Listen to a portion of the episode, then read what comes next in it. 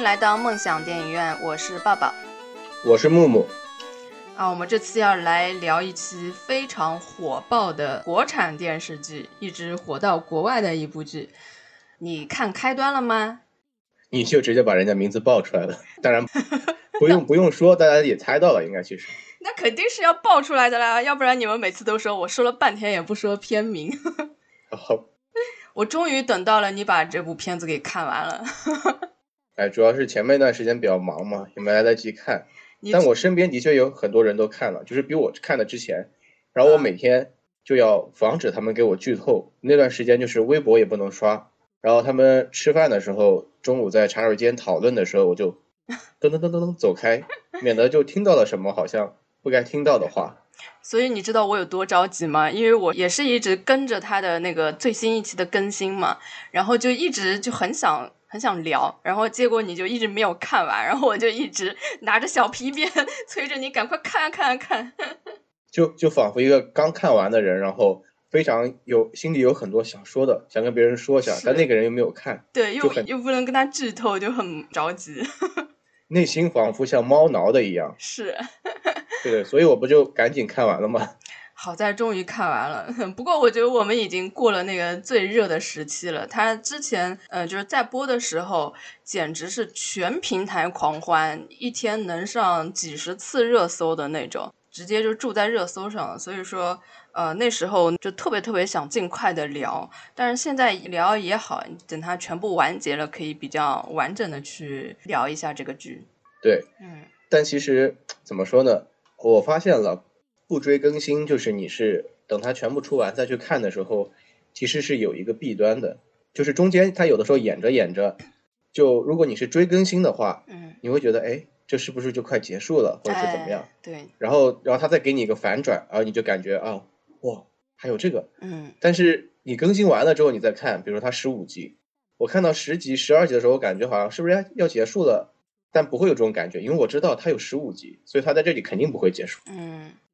我觉得不追着看有一个很那个的，就是比如说你追更新的时候，像在中间有几集的时候，你觉得呃，它这里就是高潮了，但是没有想到你隔了一个礼拜，然后它又来了一个另一个高潮。然后等到结局，它是又隔了一个礼拜嘛，所以这一个礼拜是最煎熬的，就最后两集。然后就是很想知道最后是怎么来结局的。这个其实是既煎熬，但是它又很愉快的一个过程。它中间会有各种的猜测，然后发现就是在那个等更新的时候，就很多人去做了那种预测结局的那种帖子啊，或者是视频，最后发现其实都没有被他们猜对。啊，这也挺好的，就是能出乎你的意料嘛。我觉得等更新的时候很好的是，如果你有一个跟你同样进度的朋友，你就可以跟他一直聊，一直说起来。是的，不像你和我，就是呀。然后就会发现大家都想的比较复杂，它最后结局其实还是比较简单的。嗯，反而是大家猜的更复杂一点。所以最后结局的时候。就有一个热搜是开端烂尾了吗？你觉得你看完之后有这感觉吗？没有啊，我没有觉得烂尾啊。其实我也是因为我觉得，嗯，没有必要把那个东西都搞得那么复杂。就是我看这个电视剧，就更多感觉他想突出的并不是一个多复杂的一个，就是说逻辑上或者是说很科幻的一个循环的东西。是他并不是想搞得多复杂，其实更多的是。呃，为什么会造成这个循环和它背后的故事，嗯，是他想就是突出的重点吧？对，我觉得他跟国外的一些就是这种类型的片子比起来，他的落脚点不在这个烧脑上面，他是在这个群像上面，就是这些人，就这些本身就是很苦难的人，然后命运又找上他们。因为我觉得这个电视剧它也不是想突出就是这个循环是多么复杂，或者是这是多么一个呃。奇幻或者科幻的东西，我觉得它更多的是想通过这两个主角，他们一次次的重复和一次次的循环，去带我们去了解这个车上的乘客，他们每个人背后的故事和他们的生活，这个才是这个片子的，就是想让我们知道的，或者是它的主旨所在吧。所以就没有必要太纠结于，啊，它最后的逻辑是有没有很复杂呀，或者是有没有一个多么多么合理的解释。嗯。我觉得其实这是这部片子最打动我的一点，就是这一车的人，你一个个去了解他们背后的故事，会发现他们每一个人的生活都非常不容易，就很像最近看到的一些社会新闻，比如说最近疫情期间嘛，有一个去北京打工找呃儿子的那个人，他的他失散的儿子嘛，然后等好不容易找到了，发现已经他儿子已经去世了嘛，就是这种，就是他已经。本身就已经很悲惨了，但是厄运还是有更多的厄运会找上他，然后就让我想到，就是这个开端里面这些人也都是他这一整车的人，其实生活都挺不容易的，都有各自的艰辛，但是就是偏偏厄运就还是找上他了。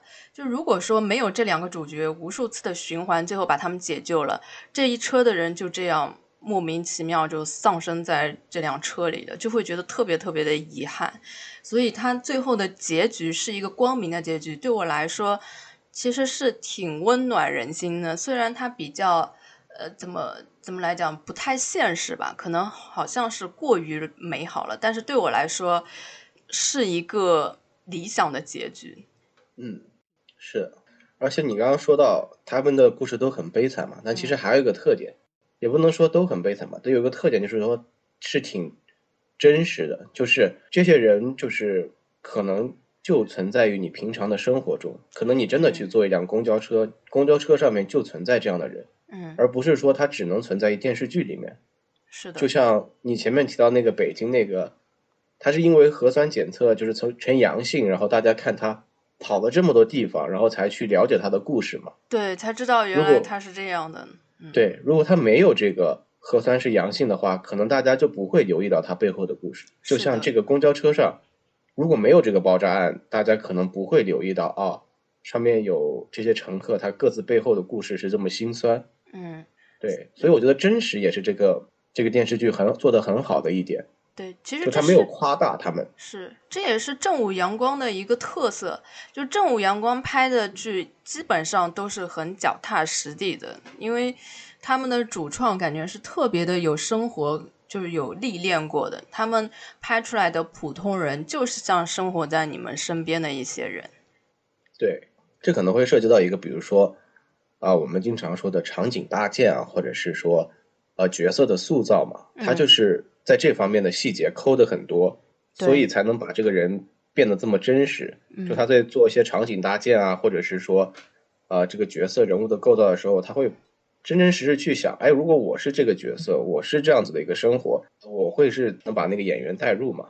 我看到有一个网上有一个微博上吐槽，就说啊，就是说终于在一个电视剧里面看到啊，穷人是吃馒头而不是吃方便面的了。是的。然后其实这个片子它其实一开播就口碑炸裂了。我觉得它一开始首先题材是非常吸引人的，因为这种类型的类似于无限流的，好像国内还是比较少见的。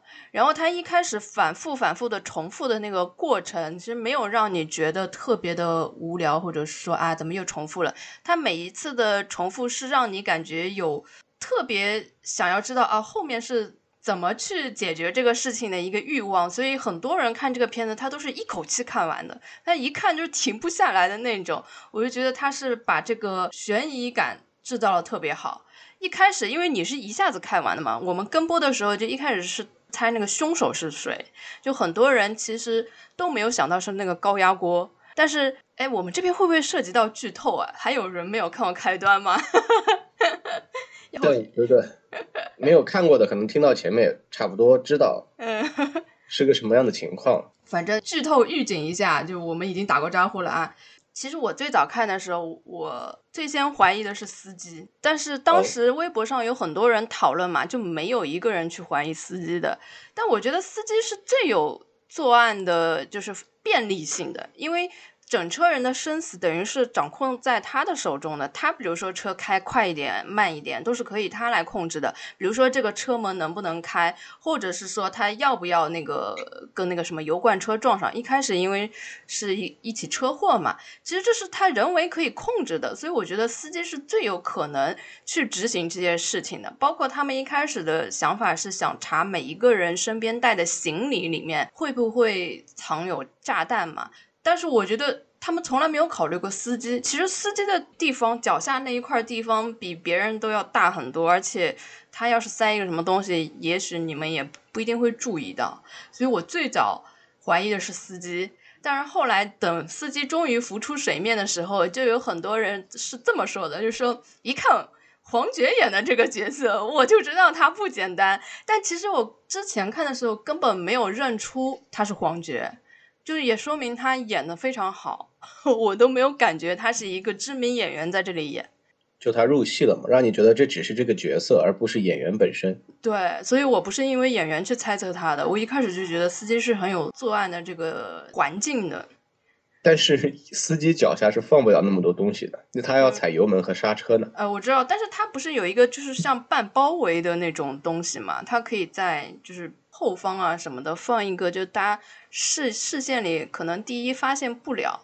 就我是当时是这么想的，因为他司机不是有一个拦起来的透明的玻璃栏嘛，对吧？是的。所以我当时这么想的，然后没有想到是高压锅。第一个浮出水面的这个其实应该是第一个悬疑线吧，就大家先是猜这个凶手是在哪里，后来才慢慢的原来哇还有第二个同伴，然后再到了第三重反转是就是他们为什么要去做这个案，就是他这整个片子虽然只有短短的十五集，但是它中间设置的。每一个当你快要到揭晓的时候，它就又有一个小反转，所以一直是带着你想要一口气看到结尾，然后中间不会有中断的那种快感。是的，但其实它前面是有提示你可能凶手是谁的啊，就你回头看是会肯定发现很多细节的啊。我是当时看的时候觉得有一个人有问题，谁？就是我觉得那个就是那个高压锅有问题的时候，是因为有一次。他们就是最开始怀疑那个瓜农瓜农的时候，嗯，那次就是，呃，他请整车人吃西瓜嘛，整个氛围还是挺和谐的。只有他一个人没有吃。对对对，只有他一个人，就是他虽然就是说，是唯一一次笑着拒绝了他，就是他笑了，但是他还是没有吃那个西瓜，就感觉他跟整车的氛围是格格不入的。就觉得这个人那不能是这个人他本身就是高冷个性就不行吗？是，但是但是你要联想到后面是爆炸的，那一一般来说，知道自己要去炸弹的那个，一般一一般不会是就像像其他的人一样那种，哎呀就很开心吃瓜吃的很开心那种感觉。哦，你是从这个地方开始怀疑他的？对的，对，是这。哎，其实关于吃瓜这一段，就是。有很多人觉得这一段拍了过于的温馨，然后显得有点不太真实。你是怎么觉得？呃，可能是吧。如果陌陌生人请我吃的话，我可能不会聊那么开心。就是我我可能会接过，可能不会，可能不会吃，可能会吃，就就不确定了。我觉得我是不会吃的。一个是不干净嘛，另外一个是感觉在车上吃西瓜，因为它是那种。会滴滴答答的那种，弄得有汁水的，会弄得车上卫生不太好。然后就是不太方便，我在外面就不太喜欢吃东西的。但是他们这一车人，人人都吃的这么开心，就感觉确实有点不真实。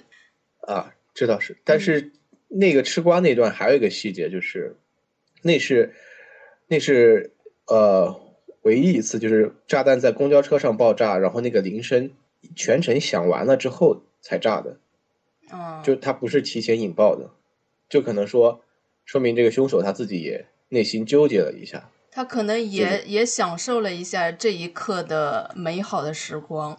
对对，他就没有自己去拉那个东西，反正就是等他想完了之后再炸的。哎，你看完这个有什么后遗症吗？因为当时有一个话题就是看完开端的后遗症，比如说坐车的时候就会担心爆炸循环，或者是说坐车的时候。会去留意自己坐的是谁的位置，有些人说啊，我坐的是高压锅的位置，什么，还有什么坐的主角位置，还有一些是什么听到卡农就会心里一惊，就这种效果就跟当年那个小白船的那个效果一样，你会有这种感觉吗？因为我有很长时间没坐公交车了，但我有朋友坐公交车，然后 发了一个朋友圈，他是坐在主角的位置，发了一个说。这是守护全车的位置，所以也可见这这部片子它很多这种梗啊什么的都很出圈，而且深入人心了。对，我觉得应该还是原因是代入感也比较强嘛，因为它一种叙事手法其实就是把我们观众站在那两个主角的角度去看整车的人，嗯，然后你会不自觉的把自己带入里面，说，哎，如果我在这个公交车上，我要怎么做呢？嗯，你会怎么我要 如何去挽救他们？我让我想一想，我我一开始的想法也是就跟男女主角一样，哎，当我知道是有爆炸案，是有是有那个炸弹，然后我知道是谁的时候，就我两个人直接把他控制住，然后把炸弹抢了，不就行了吗？然后嗯这个时候就是那一次，没想到他还有刀，嗯，就是我当时的想法，我靠，没想到他还有刀。在这之前，其实他们都不知道车上有炸弹，这是经历了好多次循环之后才知道，哦，原来还有个炸弹。你也肯定得先死个好几次才 才能走到这一步。我觉得如啊，是的，是的，我觉得如果是我的话，我可能最有可能就是先躺平，让他先躺平是吗？对，就让他炸个几次，然后炸到我实在觉得无聊了，可能再动一动。但是我是那种消极想法比较多的，我觉得可能既然你已经在这循环上了，就很有可能是无法逃出去的。即使你做了再多的努力，就它还是一个循环。循环应该是怎么讲？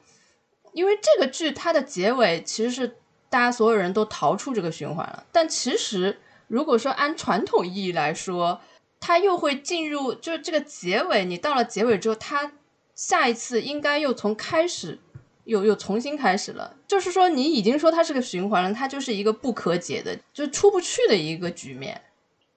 我觉得是、呃是是这样的，就属于你再如何挣扎，当你慢慢慢慢看到希望，快要接近成功的时候，它又回到起点了，这个才叫循环。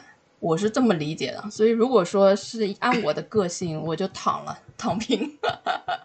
啊，按我我我不是，我可能是你说到循环的概念，我会去想，嗯就像这个剧里面引入的那个，还有很多循环的剧里面都有那个莫比乌斯环嘛，嗯但它其实是有一个基点存在的，就在那个点。嗯。那如果我想着要去解开这个循环的话，我必须要先去找到这个基点在哪儿。嗯，就是我是从什么时候进入这个，就是它就是相交叉那个结嘛，我在那哪个点是导致这个基点和这个结存在的？我要怎么样做才能在就是把这个东西给解开，然后我就就就能恢复正常的生活，嗯，去做这个事情。你的设定就是你感觉这是一个可解的，对吧？嗯，对我来说可能是一个无解的结局，所以说我就躺。而且呢，其实我内心有点像那个中二少年，就是我是还挺期待这件事情的，不是说爆炸这件事，我挺期待循环这件事情的。就是说，如果我能找到一个契机下车，我就把它过完一天。我未必非要解决这件事情，然后到了第二天，我在车上醒来，我再找一个理由下车。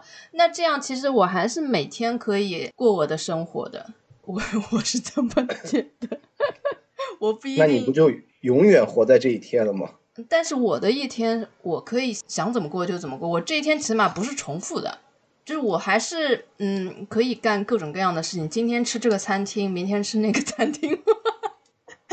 对，你现在是这么想的，就不用忧虑以后嘛。但是，当你真的这一天，比如说过了一百次、两百次之后，你总归还是会厌的。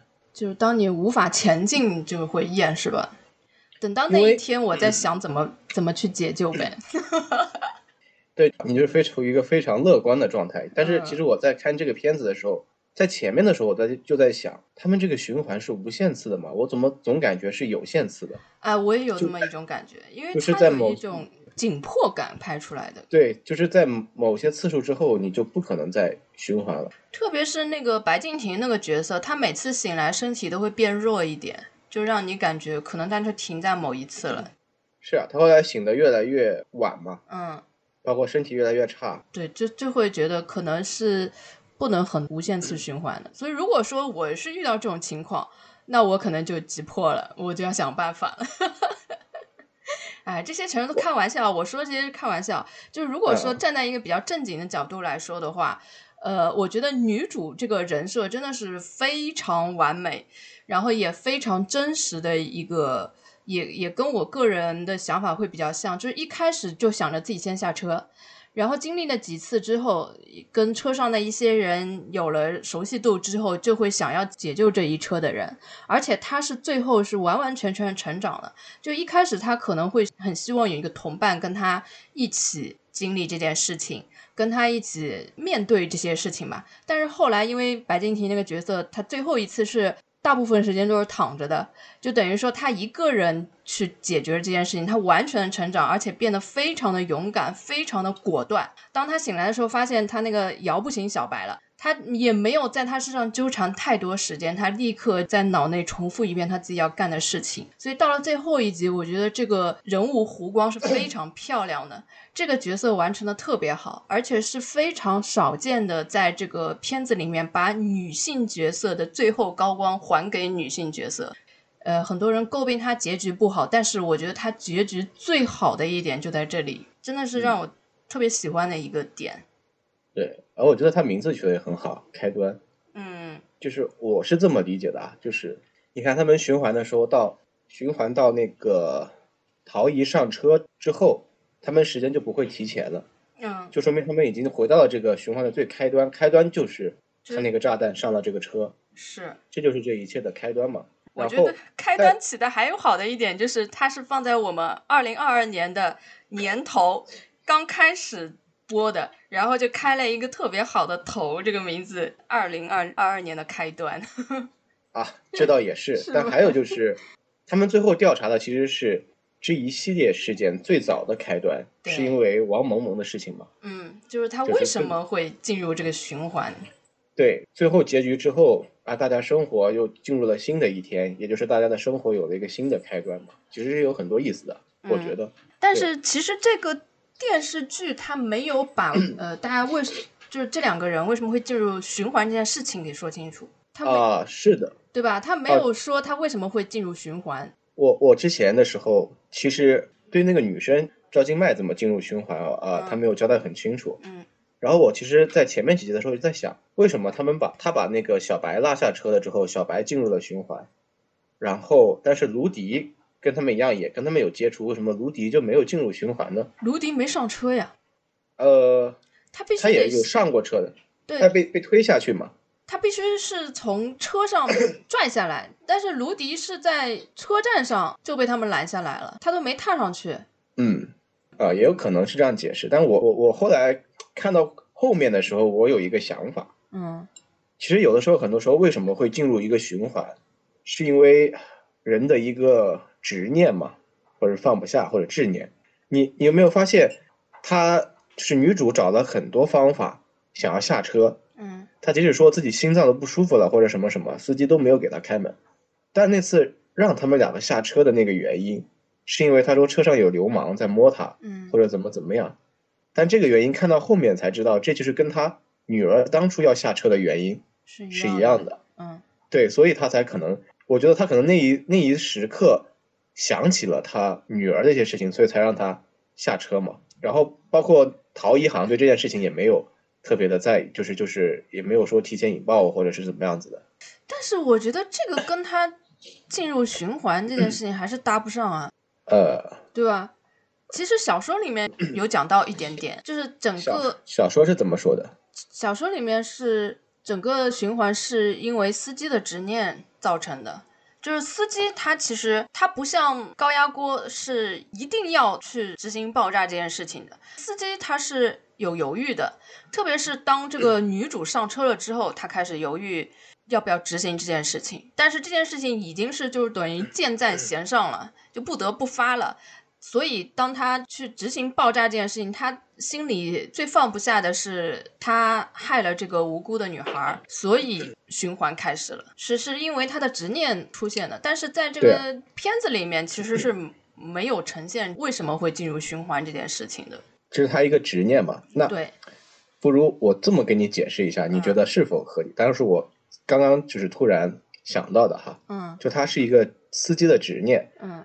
那其实女主跟司机以前是认识的，嗯，就是他丢过钱包，然后他司机在这个上面帮助了他。就那一刻的时候，司机会不会觉得，嗯，如果当时他女儿在车上也有这样的人帮助他，嗯，他女儿可能就不会有那样的事情了。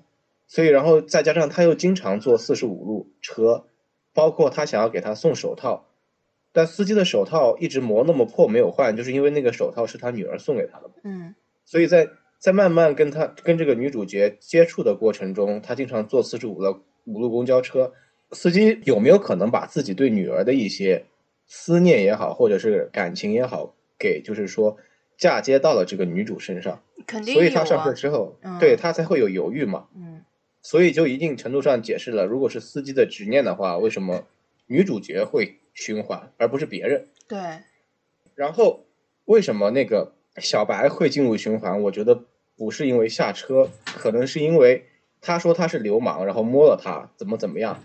然后因为他对于女儿执念的那件事情，也是因为当时有些流言蜚语，就是说车上有色狼嘛，所以他不自觉他的执念里面也想搞清楚当年是不是有这么一个人。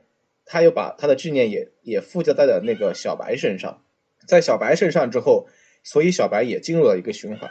那为什么小白的身体会变得越来越差，而女主角没有呢？是因为如果是司机的执念的话，司机对女主对女儿是一种爱嘛，但是对那个色狼更多的是一种恨了，所以可能才造成他们俩的不同。啊、你的意思是说这两个人的循环都是因为司机执念造成的？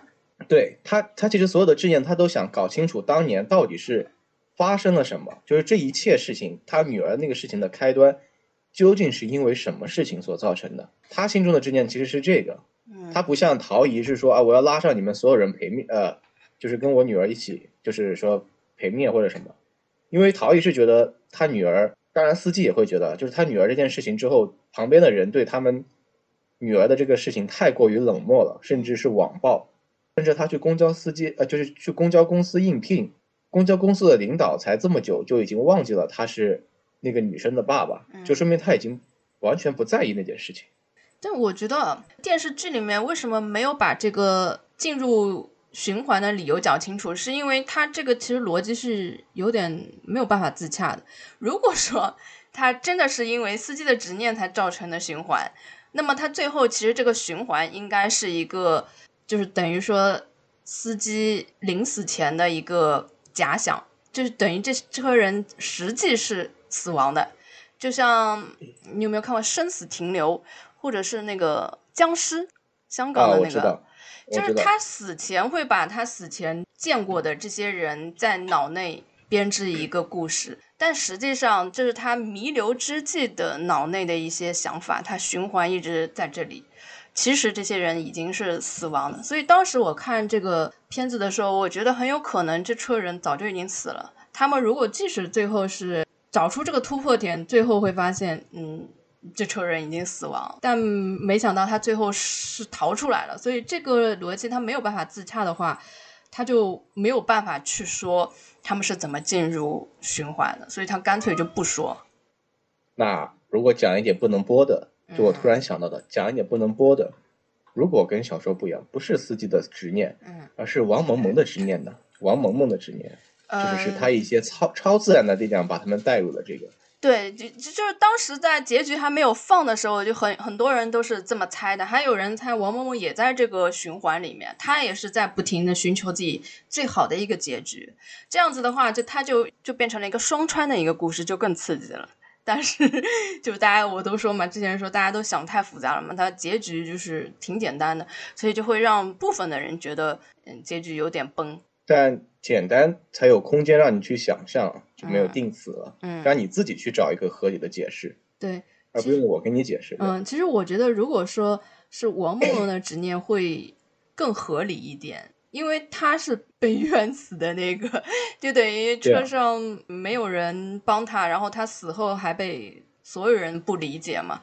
那这样的的情况下，比较容容易产生执念。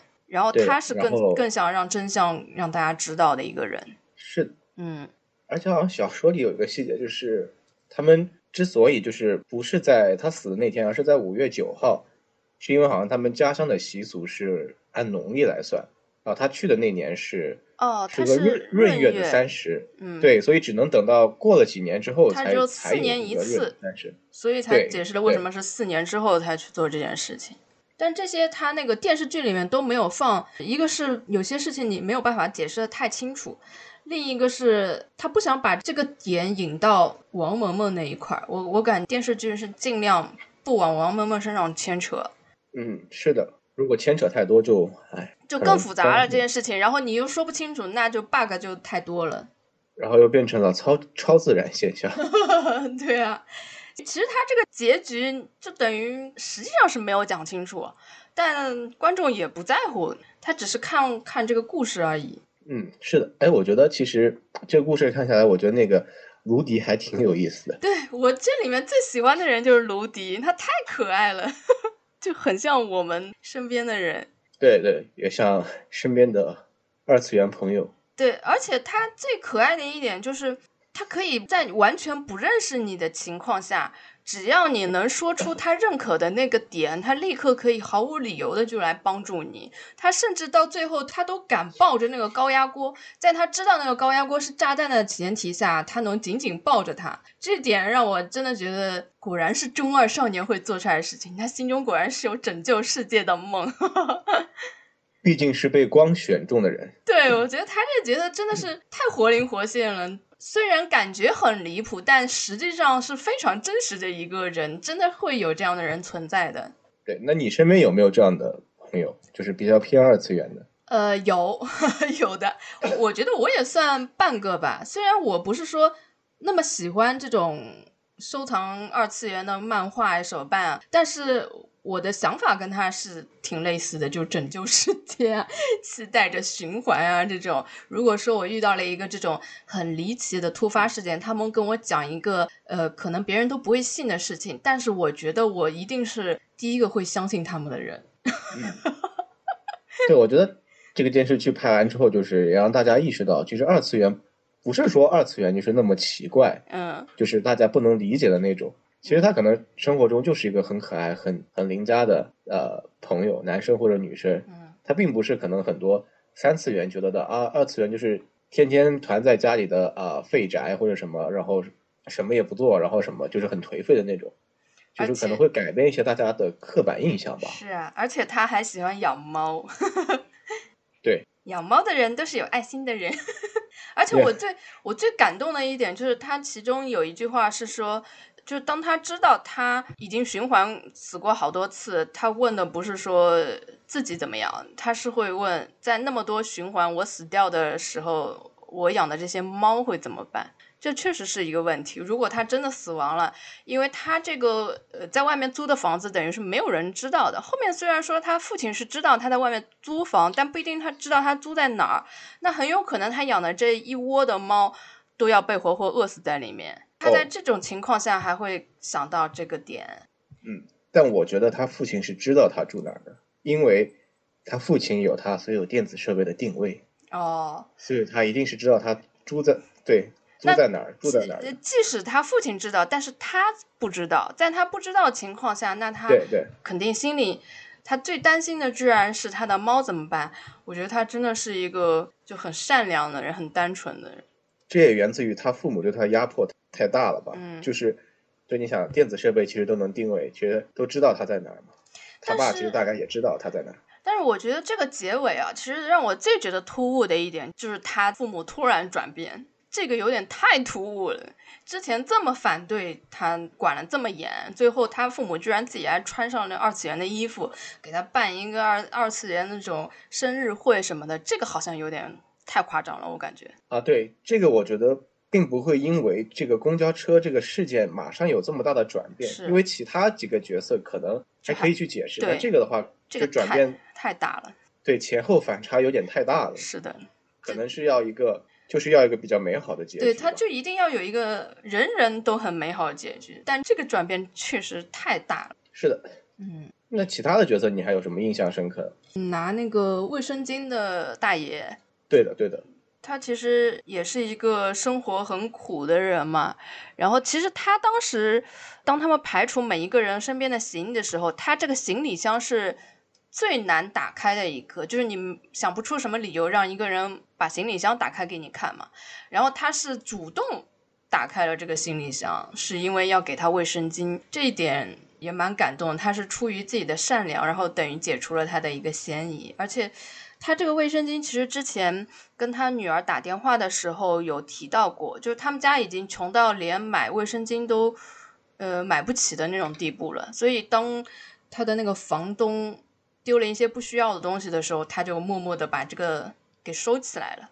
但是有其他女孩子需要的时候，他也立刻拿出来了。而且卫生间这个事情，其实对很多片子啊或者怎么样，他可能会觉得是一个敏感的点，不会去把它拿出来放或者直接拍出来。但是我觉得这里直接把它拿出来，就对女性也是挺友好的一个点。它是一个很正常的一个，经常女孩子会碰到的一个尴尬的一个事情。嗯，是的。而且我让我比较印象深刻的是，因为他是主动拿出来的，就是他听到他跟那个呃凶手去要那个的时候，他听到了，然后他们下车的时候，他是主动掏出来给他的，就是就我当时很难想象一个一个那样的一个男性角色，对，然后会主动的从下面翻了半天，然后掏出来这个给他。嗯，就是他首先一个是善良，另一个他不觉得这个。一个男性掏出卫生巾是一件什么不可见人的事情啊什么的，嗯，就感觉很舒服，这个点就举动很感人。对，就是片子很多就会要打破大家的一些固有印象。嗯，哎，其实那个卖卖瓜的不不应该不不应该说卖瓜，他他们他种瓜的，对，种瓜那个大叔也也挺那个，嗯，就是他有一个有一个点，就是他们在闹打架的时候，有人制止，他马上就蹲地上举手了。啊，对，一看就是就长期在那个，嗯，对，就细节被改造，拍的很细节，很讲究。对，而他们演的很好，他那样一举手，那个眼神的时候，就让我感觉啊，对的，啊，是就是真的是相信他可能真的是在里面蹲过一段时间。就是这些正午阳光的黄金配角演技都很在线。然后，其实我觉得主角团里面女主的演技会更好一点，她真的特别有代入感。每次讲到这个情绪投入的时候，就是你能看到她是饱含泪水的，特别的入戏，让你感觉是的，嗯，要要哭就马上双眼含泪。对的。我感觉他进步进步挺大的。之前他在《少年派》里面的演技其实还挺浮夸的，没想到一转眼就令你刮目相看，是吧？所以我说要给新人机会嘛。哎呦，这个你得先让我看到你真的进步了吗？对吧？这倒也是。我其实前面看的时候，就那个大妈带很多药嘛，啊，我一直以为她是给自己带的，到最后才发现她其实是给她老伴预备的。她不是第一集就说她是给老伴儿的吗？哦，这样子是吗？你大概错过了。对，我可能错过了，一不小心前面看第一集的时候没有那么专注，然后 就过去了。他他一开始就说过的。那我那他要是不说的话，我感觉会更好一点。啊。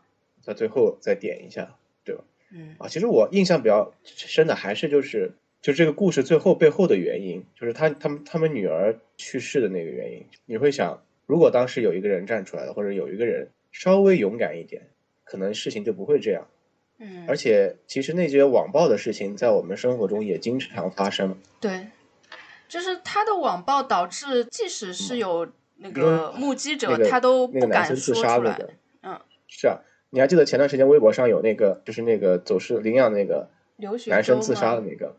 对啊，就是人言，毕竟毕竟还是可畏的，而且大部分的时候，在网络上，很多人可能有的时候，我们自己也会在说很多事情的时候，其实你都只是看到其中一个片面，但是人人性就是很容易站在一个道德的高点上去批判别人。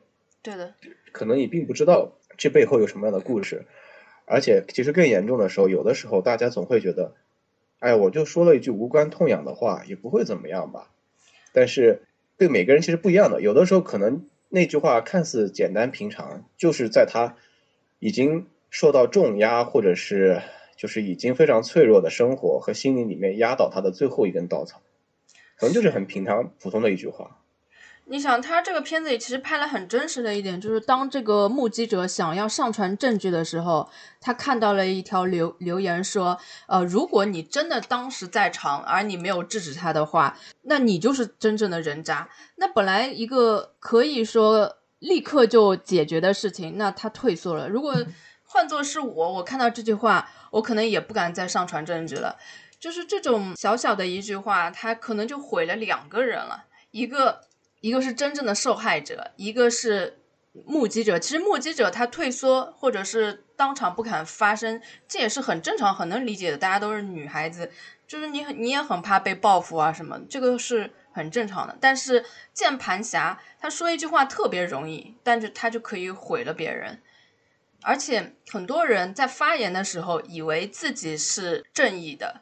好像是在为弱势一方发声，他们是在打抱不平。其实你可能做的是完全相反的一件事情。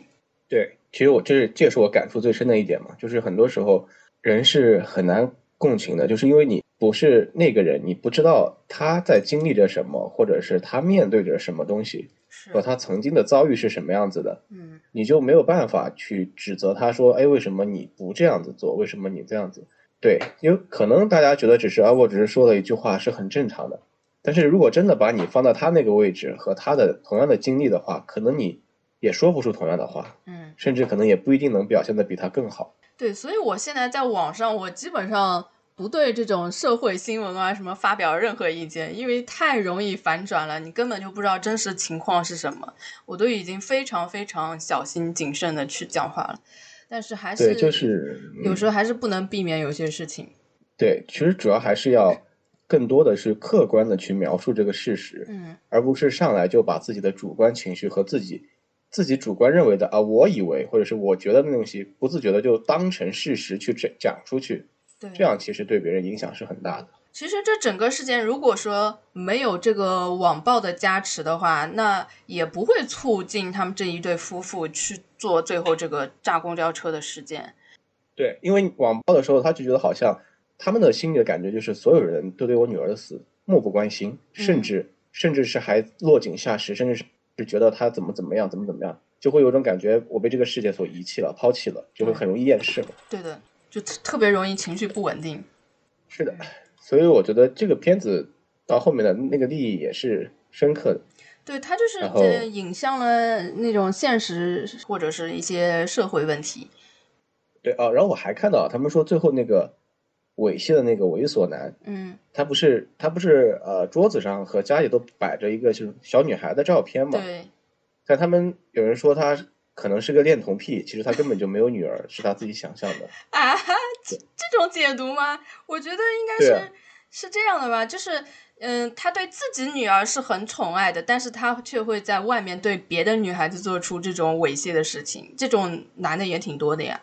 但我觉得讲他是恋童癖也可能解释的清楚，就是因为，啊，他们说的就比如说他起来做早饭的时候只煎了一个蛋，并没有水果，而且他那个照片上面只有女儿，就没有他们一家三口的合照啊，甚至都，就仅仅是女儿，就是可能对，仅仅有点想太多了，是小女孩。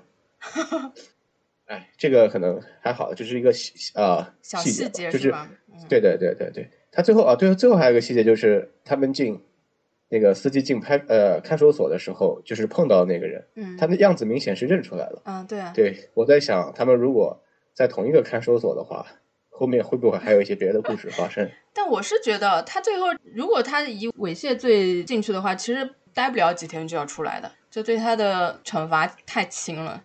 哎，是的。对吧？但这就你这肯定只能关几天就放出来了嘛。但是如果说他因呃猥亵了这个女孩导致这个女孩死亡，他是不是会判了更多一点呢？这就不太知道。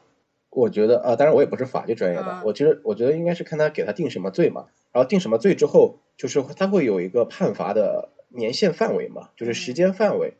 如果影响比较恶劣的或者怎么样的，他可能就是会往上上限去靠，或者就是用上限去做。但具体会怎么样，我也不知道，因为我也不是这个专业的。其实就是以我觉得最完美的一个结局，应该是他发生了意外，然后就是因果报应，最后自食其果那种会更好一点，而不是就被抓起来只关了几天的那种。哎，我给他安排一个结局好吗？就是他关了没几天，放出来之后，然后走在路上不小心被车撞死了。你这个就是太严重。但是我觉得他其实出来也差不多，他已经基本上射死了。射死没有用，要直接物理死亡才好，好吗？那你不妨给他安排一个结局，让他让他进入了一个循环，每天就是被车撞死，是吧？然后不断的循环。嗯、那我们可以聊一下关于其他的，也是同类型这种无限流的一些好的片子，推荐一下。其实我最早看的一种就是循环的那个，嗯就是恐怖游轮。呃，我也是比。较早了。其实我们两个还聊过这个片子。对，以前讲悬疑片的时候聊过这个片子的。对，其实当时我们都很喜欢这个片子，就本来这个类型，我个人就是非常喜欢的，所以当知道这个开端是这个类型的时候，就就已经非常喜欢了。然后我觉得国内虽然比较少，但是国外这种片子已经非常多了。然后这个开端之前有爆出一个事情，就是说他抄袭源代码，但其实我觉得是完全没太大关系的，只不过是大家都是这个概念，不停的在嗯、呃循环，在解救一车的人嘛。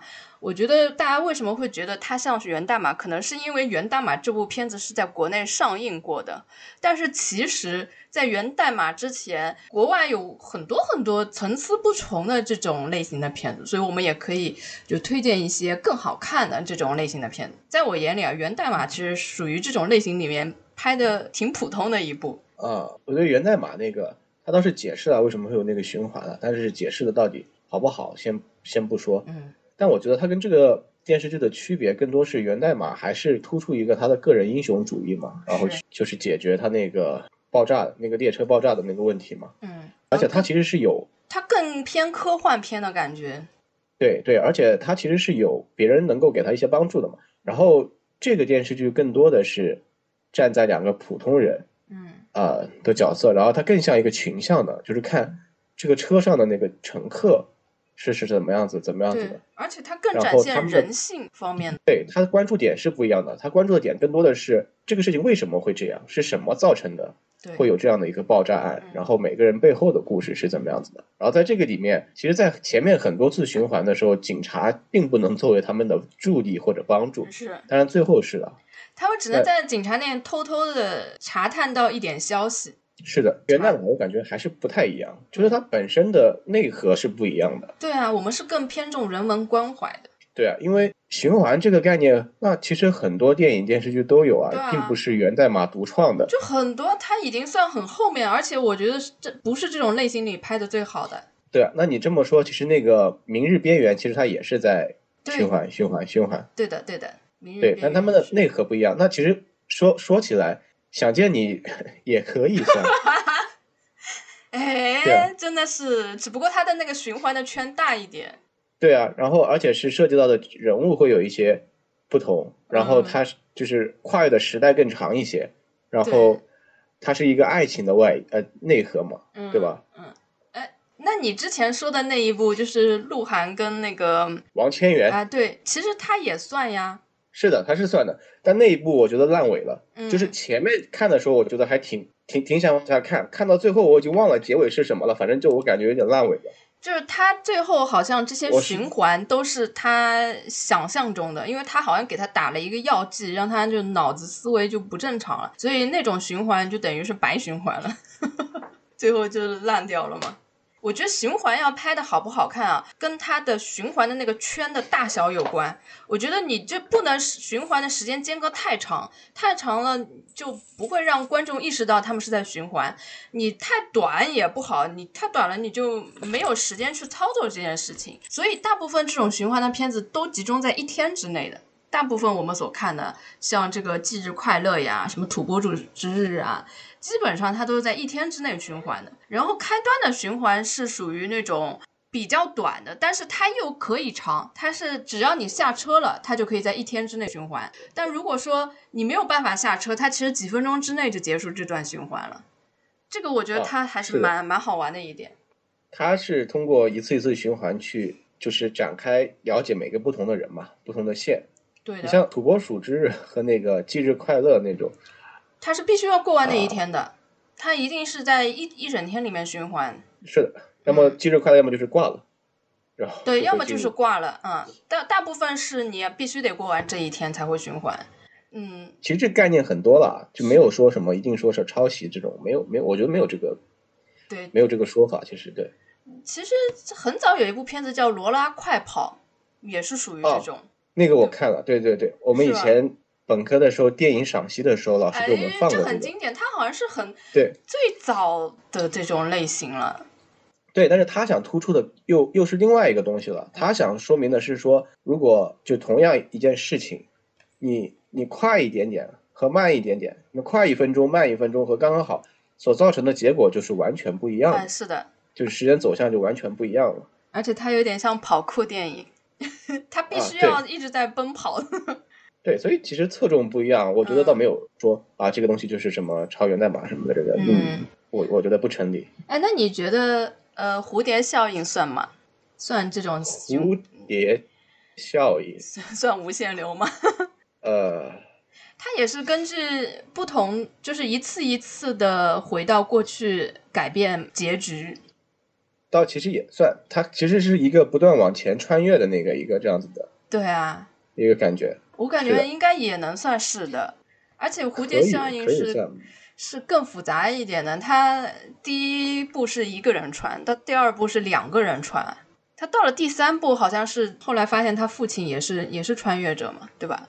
嗯，但我觉得还是第一部吧。我觉得他有一个给我印象很深的那个点，就是有有个结局，就是他自己用脐带把自己勒死了。对啊，这就是我为什么我说大部分我我为什么感觉循环它就是一个无解的呢？因为它其实就在这个循环里面，你再怎么改变，你这个总体的框架它就是在这里的，就是它最后是无解的呀，所以它才会勒死自己嘛，除非自己不出声，要不然的话它就一直是在这个循环里的。哦，我觉得还有一个区别，蝴蝶效应跟那个不同的是，他是自己主动的想要去改变当前的生活，嗯，所以他要回到以前，想要去改变这样的生活。但是他是每次发现，无论他怎么改变，生活就是总有总有一个不如意。总有不幸的，对。对，但有一些的，你上前面说的好了，你你女朋友不好了，你女朋友好了，你兄弟不好了。对，但是有一些像我们前面说的恐怖游轮或者什么东西，它是被动的，就是我不是主动想要在这个循环里面，是我没办法，我我已经在这个循环里面，我想要破局出去，嗯，所以本质我觉得还是有点不太一样。像土拨鼠之日和忌日快乐也是，就是我我已经在这个循环里面了，嗯但我要想的是我怎么样能出去，我要找寻这个原因和方法。嗯，对，蝴蝶效应它它那个它可以不穿啊，它它如果不往前穿越，它就正正常的过完这一生就可但以了。是它第一次是无意穿的，第一次肯定是无意穿，对吧？但是他只要一开始的这个第一次，他后面就无法停下来了，因为他发现他穿了之后，这个结局好像更不如意，所以他就会一直不停的去想要改变到一个最好的结局，结果发现只会越来越糟。那其实等于后面也也是属于停不下来的那种。但他那个不像是循环，他那个更多的像是就是你你穿越回去走一条新的不同的人生路线，它是有选择权的，他不会被困在这个地方。我觉得他最后等于相当于还是被困住了，因为当你已经在这个结局里了，比如说你穿过去发现这个从这个开始你的结局很不如意，那你还要不要穿呢？你肯定会选择再穿吧。呃，不一不一定，我觉得困住他的是他自己的心，是他觉得他想要那。但如果你能接受现在这个情况，那你就不会有后面的了。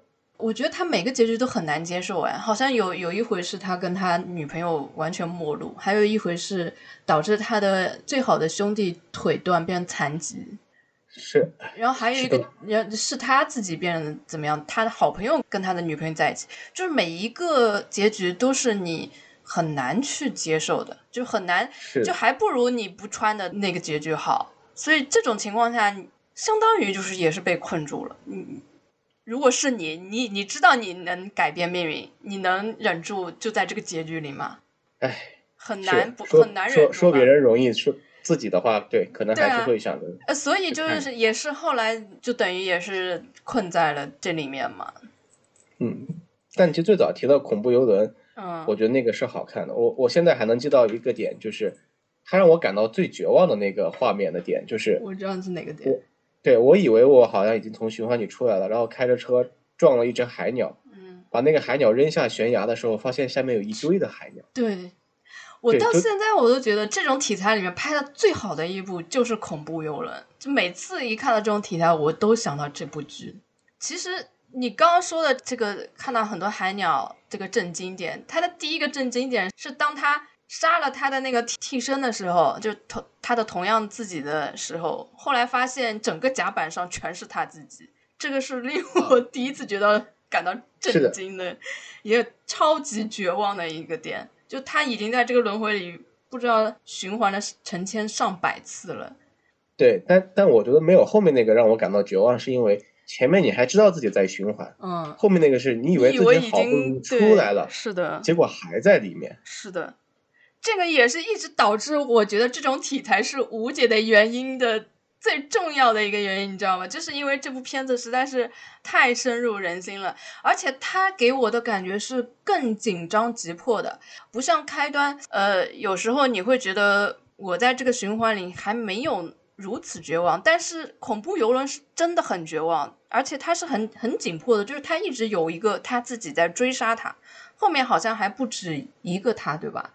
就是对对，他是同时有好像三个还是四个？对，这个非常烧脑的这一片，就是让你感觉就是我特别急迫的要逃出这个循环，但是又无论如何都逃不出去，而且他已经使尽了各种方法，他都已经能狠下心。自己杀掉自己，最后竟然还是没有办法逃出去。这种绝望感真的是我看过所有的循环片子里面最绝望的一部。对，因为你像开端，再不济，就是说这个循环里面我没有想到很好的方法，我就下车。没人先下车，嗯，然后我再我还能起码可以缓一天，对吧？对，我盘一盘，想一想怎么怎么怎么样，然后怎么做。那个是一点儿。给你思考的时间都没有的，他好像时间还必须都得自己计算好，要跟时间赛跑那种。是的，就是你在开端里，你还有旁边还有个信任的人，在那个里面，你甚至发现连自己都不能相信。嗯，就是你你你你如果碰到一个另另外一个阶段的自己，他可能还要杀你，是就是你连自己都不能信任。对对，但是他又特别好看，就又是的同。绝望的同时，你又觉得它特别好看。看完之后，真的是那种倾吐的欲望是喷薄而出的。啊，大家有空可以回去看看。哦，我现在想起来了，我本科的时候是把，我我当时当年是把《蝴蝶效应》和《恐怖游轮》放在同一天晚上看完的。我的妈呀，你没有做噩梦吗？不是做梦，就看完那部又看见，然后那天晚上我发现我脑子静不下来，就我感觉我睡着了，但是我脑子在一直疯狂的转。就一直感觉好像睡不着，就也不知道在转什么，就脑子一直在转。这两部都是很烧脑的片子，当然停不下来。对，所所以所以以后我再也不会选择就是两部这样子类型的片子放在一起看了，感觉自己大脑承受不住了。那那个《蝴蝶效应》有三部呢？你是只只看了一部，还是三部都看了？啊，那那那那没有，那如果三部放一天，再加一部看四部电影的话，我打开晚上就不需要睡觉了。对。就是我刚才有提到过一部叫《生死停留》，其实一开始我以为开端也是这种类型，就我以为他们整车的人都已经死亡了，只不过是在女主弥留之际，她在脑内构建了这一个循环的事件，就是她在弥留之际希望自己还能有一次拯救自己的机会，但是等到她真正死亡的时候，她才知道啊，原来。这只是他脑内的一个世界，就是《生死停留》就是这样一个片子。一开始你完全不知道他在放什么，因为他放，因为你弥留之际见过的一些人，可能他的面目是很模糊的，呃，或者是你只是看到一个意象，比如一个人拿了个气球，然后一个人穿了一件黄色衣服，但是你记得又不完整，他在意识里面，他可能是一个重复出现的身影，但是你又不知道是什么意思。就一开始你。看前面都不知道整个片子是什么意思，直到最后一刻，你发现救援现场，呃，有拿气球的人，有穿黄颜色衣服的人，你才知道原来这些都是事故现场的人。他把这整个事故现场的人编织到他的梦境里面，在他弥留那一刻，脑内的一个故事。所以我当时以为那个开端，他最后的结局也是这样的，嗯，没想到他是光明的。哎，对你说着说着，我好像。脑子就闪过是之前看的哪个片子还是电视剧，好像也也也是有这样子的，就是他把什么时候碰到的一些人也拉入了他自己构想的那个里面。就是僵尸就是这样的呀。哦，香港的那部僵尸嘛，他是上吊之后弥留的那一刻，就把他整栋楼遇到的这些人编织了一个鬼故事嘛。一一开始人家都以为这是一个鬼故事，后来才发现这是一个上吊自杀的人在弥留一刻幻想的一个事情。嗯，好像还不是那个。然后，哎呀，我我有点忘记了，突然就是这种类型的片子肯定是很多的，对嗯。对对只不过我们国内可能最熟悉的也就元旦嘛，因为它是在国内上映过的嘛。但是其实我们是想让大家知道，这种类型的片子非常多，而且有很多真的很好看，可以推荐大家去看一下。对，是的。嗯哎，我想不起来那个片子，我感觉我好难受啊。对呀、如果有听众知道的话，那你要给一点线索呀，稍微给一点信息吧。哎，我哎，一点儿也记不起来，那人家怎么帮你回忆？其实我觉得优酷好像之前有一部网剧，也是这种题材，一一整车的人，其实他都已经在一次事故中翻下悬崖，就是这些人已经都死亡了，但是后来那个女主醒来，发现这些人又都活着。但是这个片子它就是属于战线拉得太长了，它一直拍到最后都没有把这个事情讲明白，所以后来就烂尾了。一开始大家也都挺好奇的，最后也没有拍好。所以这种题材的片子，你必须要，我觉得你这个循环圈，你首先要人家知道你在循环，然后你拍的要稍微有一点点紧迫感，然后中间的话，你如果能展现更多其他的部分，就会更好了。是的，就是你怎么样讲这个循环的故事，要讲得好，可没有那么简单，嗯，很容易有的时候讲的就很拖沓了。对的。哎，那关于无限流，其实无限流这个词儿，我也是最近才听说的。以前我们比如说看恐怖游轮的时候，我都不知道它叫无限流，我只知道它叫烧脑片。关于这个词儿，它是不是就是指这个同一件事情不断循环呢？应该最早也不是，最早是有一类小有一类小说叫做无限流小说，嗯，我也觉得应该不知道你有没有看过？就一直听说过，但我不知道属于哪种小说呢？比如说，呃，比如说最早他们好像说是开山做好像是无限恐怖吧？哦，这这就是进入各种游戏当中。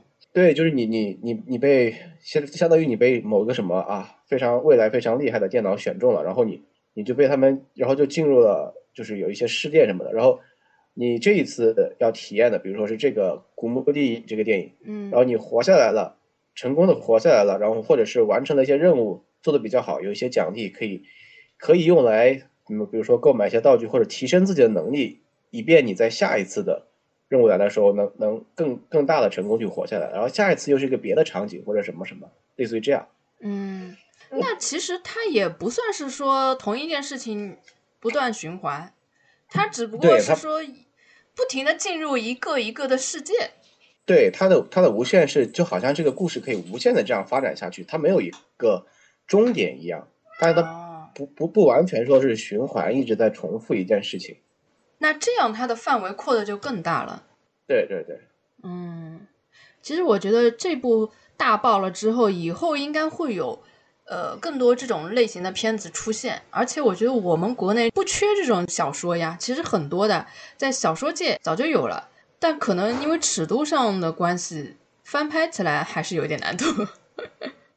对，并不是所有的拍了都能播。嗯，但我觉得这种如果能拍出来，应该都会挺好看的，因为它是讲各种各样的事件呐、或者是经历各种故事，会很好看哎。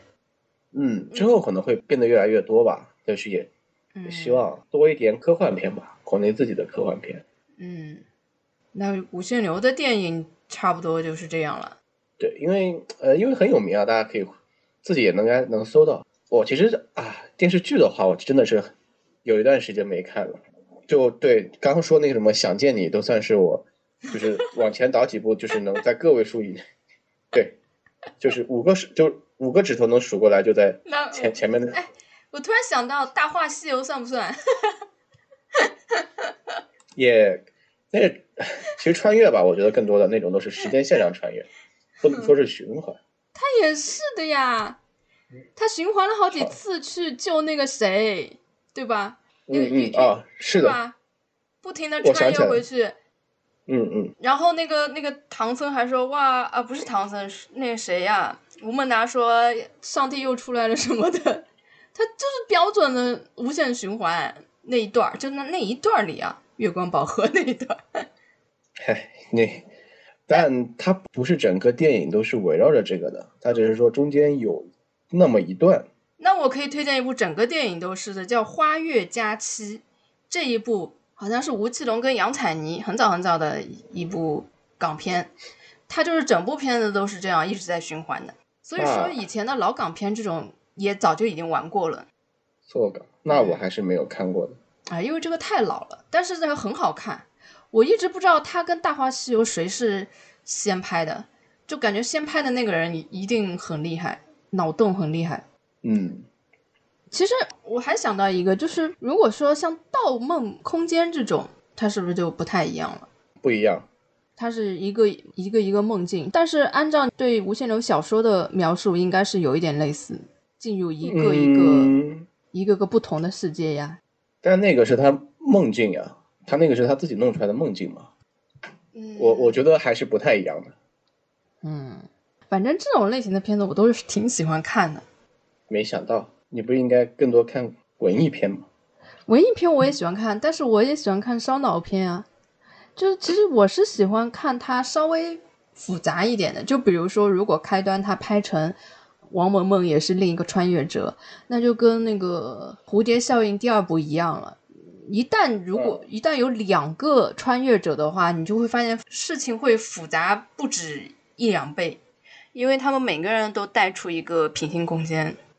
哦，你刚刚说到，让我突然想到另一个剧，就是说两个穿越穿越者双穿的话，嗯，我不知道为什么脑子里突然想起了《庆余年》，它也是双穿嘛，而而且它里面有一个有一个他妈的主旨，不是骂人哈，就是他妈妈的主旨跟这个开端里面有一个，我觉得有一些契合的，就是他那个当时电视剧里面演的，就是那个啊滕子京死了之后，嗯，就是他是觉得身边的人对这个事情都很漠然，就认为死的不过是一个护卫，嗯。或者是怎么样，对，就跟就跟可能在开端里面一样，那个他女儿被车撞死了，可能大家过了之后就觉得啊，不过是死了一个啊，就是就是强行要公交车停车然后下去的女女孩，啊就没有可能就没有也没有人关注背后是什么，也没有人在乎，你这个也联想了也太 偏了吧？不然就是有这么一种感觉啊，对啊，就是，唉，怎么说呢？它这里面环境对那个人所造成的漠视是一样的呀。嗯，这点是一样的。只是你正好说双川，我想起来了，但不是说直接联想过去的。这不是马上《庆余年二》又要上了吗？你是想他了是吗？哎，是的，嗯哎，肖战好像没在里面了，是吧？你们为什么要提这种敏感的？好好，我不说了，不说了，假装逼掉了。《庆余年二》应该很多的人都会换掉的，除了呃张若昀应该是还在的，其他大部分会换血。好吧，嗯，你还有什么需要补充的吗？开端宇宙，哦，它里面有很多正午阳光跟它其他东西串在一起的。嗯就比如说他们公交车坐的那个地方，去的那个有那个公司是余欢水的那个公司，然后那个猥琐男也是余欢水公司的嘛，就是大家发现的是同一个人吗？啊，就余欢就是水公司同一个人啊？就是就是余欢水工作的那个公司啊，是同一个公司呀。然后对，然后那个车上那个肌肉男是一个可能是个蹦极的或者户外的教练，然后不是片片尾放了一段十五集结局的时候，有一个人在那蹦极嘛，嗯，开始我不知道蹦极是谁，为什么放了这个，然后后来跟余欢水里面对上，那个蹦极的是余欢水，这个真的没有注意，我觉得这个点还蛮好玩的。对，他会买一些彩蛋，就是把他这些里面都放在一起。对啊，你看余欢水也是嘉陵市见义勇为好市民啊，嗯，只不过人家余欢水是奖十万，这边是奖三万。你说那个危险男，他是在这个余欢水公司里，其实还蛮正常，因为他们公司的人都没什么好人的，都很都不太正常。就，是都是很伪善的人，就啊就是的对吧？他从他老板到他整个公司的员工都是这样的人，就是你，呃，你好的时候大家都来巴结你，然后你不好的时候大家都落井下石的。当时余欢水上梁不，正下梁歪。对啊，余欢水在那个公司不是也都被弄得很惨吗？所以他这公司里面就都是坏人。这么说是有道理的。嗯，对，还挺有意思的。我觉得如果正午阳光它继续发展下去的话，它可以把它的所有的一些呃电视剧的一些小的彩蛋互相埋一下，也可以形成一个正午阳光宇宙。哦，这出来一个嘉陵市是吗？嘉陵市也是一个非常有名的地点，就像就像歌坛是一样 挺好挺好，这个还蛮有意思的。给他们给他们写个信推荐一下，嗯，然后让他们如果以后采用的话，给你分一点。人家估计早就已经考虑过这些事情。我觉得他们可能是把短剧之间就做一个互相联系。嗯，是的，反正他们就很喜欢在自己的剧里面打自己剧的广告啊，就经常看自己剧的什么。免费的广告不用白不用，对啊，又不用付版权费，嗯，对吧？我感觉正午阳光就属于走的蛮前端的一个团队。嗯，好的，那关于开端差不多就是这样了。它也算是开了二零二二年的一个好的开端，希望今年能有更多好的剧可以看。希望今年多一点这样的，也让我有能花点时间追追剧。毕竟我也很久没追剧了，真的，就是呀说实话。让这个很很长时间不追剧的人总算被挖出来了。因为有的剧真的也没有什么好追的，就嗯，好吧，那我们今天这期节目可能要在过完年的时候再上传了，大家过节期间可以听着玩玩。好。好，那还是说一下新年快乐吧，大家新年快乐，新年快乐。有一个好的开端，新年，对对对，有一个好的开端。嗯，拜拜。拜拜。